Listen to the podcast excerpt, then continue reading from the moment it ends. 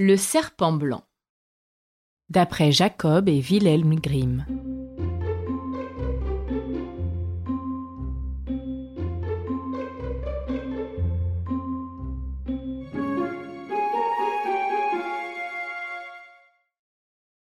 Il y a maintenant fort longtemps que vivait un roi dont la sagesse était connue dans tout son royaume.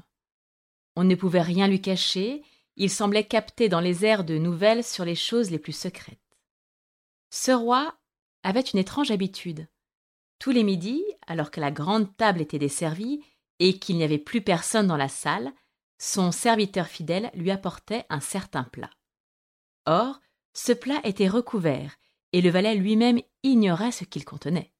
Personne d'ailleurs ne le savait, car le roi ne soulevait le couvercle et ne commençait à manger que lorsqu'il était seul. Pendant longtemps, cela se passa ainsi. Mais un jour, le valet, ne sachant plus résister à sa curiosité, emporta le plat dans sa chambrette et referma soigneusement la porte derrière lui. Il souleva le couvercle et vit un serpent blanc au fond du plat. Cela sentait bon, et il eut envie d'y goûter. N'y tenant plus, il en coupa un morceau et le porta à sa bouche. Mais à peine sentit-il le morceau sur sa langue qu'il entendit gazouiller sous la fenêtre. Il s'approcha, écouta, et se rendit compte qu'il s'agissait de moineaux qui se racontaient ce qu'ils avaient vu dans les champs et dans les forêts. Le fait d'avoir goûté au serpent lui avait donné la faculté de comprendre le langage des animaux.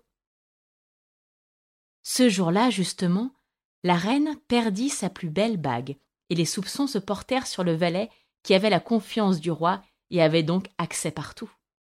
Le roi le fit appeler, le rudoya et menaça de le condamner s'il ne démasquait pas le coupable avant le lendemain matin. Le jeune homme jura qu'il était innocent, mais le roi ne voulut rien entendre et le renvoya. Le valet, effrayé et inquiet, descendit dans la cour où il avait commencé à se demander comment il pourrait bien faire pour s'en tirer. Il y avait là, sur le bord du ruisseau, des canards qui se reposaient en discutant à voix basse, tout en lissant leurs plumes avec leur bec. Le valet s'arrêta pour écouter. Les canards se racontaient où ils avaient pataugé ce matin-là et quelles bonnes choses ils avaient trouvé à manger, puis l'un d'eux se plaignit. J'ai l'estomac lourd car j'ai avalé par mégarde une bague qui était sous la fenêtre de la reine. Le valet l'attrapa aussitôt, le porta dans la cuisine et dit au cuisinier Saigne ce canard. Il est déjà bien assez gras. D'accord, répondit le cuisinier en le soupesant. Il n'a pas été fainéant, il s'est bien nourri. Il devait depuis longtemps s'attendre à ce qu'on le mette dans le four. Il le saigna et trouva en le vidant la bague de la reine. Le valet put ainsi facilement prouver son innocence au roi. Celui-ci se rendit compte qu'il avait blessé son valet fidèle et voulut réparer son injustice. Il promit donc au jeune homme de lui accorder une faveur et la plus haute fonction honorifique à la cour que le valet choisirait. Le valet refusa tout et demanda seulement un cheval et de l'argent pour la route, car il avait envie de partir à la découverte du monde. Aussi se mit-il en route dès qu'il eut reçu ce qu'il avait demandé. Un jour, il passa près d'un étang où trois poissons qui s'étaient pris dans les roseaux étaient en train de suffoquer. On dit que les poissons sont muets, et pourtant le valet entendit leurs complaintes qui disaient qu'il ne voulait pas mourir si misérablement. Le jeune homme eut pitié d'eux. Il descendit de son cheval et rejeta les trois poissons prisonniers dans l'eau. Ceux-ci recommencèrent à frétiller gaiement, puis ils sortirent la tête de l'eau et crièrent. Nous n'oublierons pas que tu nous as sauvés, et te revaudrons cela un jour. Le valet continua à galoper et eut soudain l'impression d'entendre une voix venant du sable foulé par son cheval. Il tendit l'oreille et entendit le roi des fourmis se lamenter. Les gens voulaient faire un peu plus attention et tenaient leurs animaux maladroits à l'écart, ce cheval stupide piétine avec ses lourds sabots mes pauvres serviteurs. Le jeune homme s'écarta aussitôt, et le roi des fourmis s'écria. Nous n'oublierons pas, et te revaudrons cela un jour. Le chemin mena le valet dans la forêt, où il vit un père corbeau et une mère corbeau en train de jeter tous leurs petits du nid. Allez-vous-en, sacripant croissèrent-ils. Nous n'avons plus à vous nourrir. Vous êtes déjà assez grand pour vous trouver à manger tout seul. Pauvre petit qui s'agitait par terre en battant des ailes piaillèrent.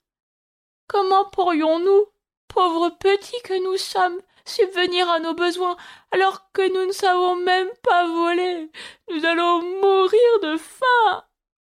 Le jeune homme descendit aussitôt de son cheval, le transperça de son épée et l'abandonna aux jeunes corbeaux pour qu'ils aient de quoi se nourrir. Les petits s'approchèrent et, après s'être rassasiés, crièrent. Nous ne t'oublierons pas et te revaudrons cela un jour. Le valet fut désormais obligé de continuer sa route à pied. Il marcha et marcha, et, après une longue marche, il arriva dans une grande ville dont les rues étaient très peuplées et très animées. Soudain, un homme arriva à cheval et annonça que l'on cherchait un époux pour la princesse royale, mais que celui-ci, qui voudrait l'épouser, devrait passer une épreuve difficile, et, s'il échouait, il devrait payer de sa vie. De nombreux prétendants s'y étaient déjà essayés, et tous y avaient péri. Mais le jeune homme, lorsqu'il eut l'occasion de voir la princesse, fut si ébloui de sa beauté qu'il en oublia tous les dangers. Il se présenta donc comme prétendant devant le roi. On l'emmena immédiatement au bord de la mer et on jeta sous ses yeux un anneau d'or dans les vagues. Puis le roi lui ordonna de ramener l'anneau du fond de la mer et ajouta Si tu émerges de l'eau sans l'anneau, les vagues te rejetteront sans cesse jusqu'à ce que tu périsses. Tous plaignirent le jeune homme et s'en allèrent. Seul, debout sur la plage, le valet se demanda ce qu'il allait bien pouvoir faire lorsqu'il vit soudain trois poissons s'approcher de lui. C'étaient les poissons auxquels il avait sauvé la vie. Le poisson du milieu portait dans sa gueule un coquillage qu'il déposa aux pieds du jeune homme. Celui-ci le prit, l'ouvrit et y trouva l'anneau d'or. Heureux, il le porta au roi, se réjouissant d'avance de la récompense. Or, la princesse était très orgueilleuse, et dès qu'elle lui apprit que son prétendant n'était pas de son rang, elle le méprisa et exigea qu'il subît une nouvelle épreuve. Elle descendit dans le jardin et de ses propres mains, elle répandit dans l'herbe dix sacs de millet. Tu euh, devras ramasser ce millet, ordonna-t-elle que ces sacs soient remplis avant le lever du soleil, et pas un seul grain ne doit manquer. Le jeune homme s'assit dans l'herbe et se demanda comment il allait pouvoir s'acquitter de cette nouvelle tâche. Ne trouvant pas de solution, il resta assis en attendant tristement l'aube et la mort. Or, dès que les premiers rayons de soleil éclairèrent le jardin, il vit devant lui les dix sacs de miel remplis à ras. Ils étaient rangés les uns à côté des autres, et pas un grain ne manquait. Le roi des fourmis était venu la nuit avec des milliers de ses serviteurs, et les fourmis reconnaissantes avaient rassemblé tout le millet avec infiniment de soin et en avaient rempli les sacs. La princesse descendit elle-même dans le jardin et constata avec stupéfaction que son prétendant avait rempli sa tâche. Ne sachant pourtant toujours pas maîtriser son cœur plein d'orgueil, elle déclara Il a su passer les deux épreuves, mais je ne serai pas sa femme tant qu'il ne m'aura pas apporté une pomme de l'arbre de vie. Le jeune homme ignorait où poussait un tel arbre, mais il décida de marcher là où ses jambes voudraient bien le porter, sans trop d'espoir de trouver l'arbre en question. Il traversa trois royaumes, et il arriva un soir dans une forêt. Il s'assit au pied d'un arbre pour se reposer un peu lorsqu'il entendit un bruissement dans les branches au-dessus de sa tête et une pomme d'or tomba dans sa main. Au même moment, trois corbeaux se posèrent sur ses genoux et dirent Nous sommes les trois jeunes corbeaux que tu as sauvés de la famine. Nous avons appris que tu étais en quête de la pomme d'or, et c'est pourquoi nous avons traversé la mer et sommes allés jusqu'au bout du monde où se trouve l'arbre de vie pour t'apporter cette pomme. Le jeune homme, le cœur joyeux, prit le chemin du retour et remit la pomme d'or à la belle princesse qui ne pouvait plus se dérober.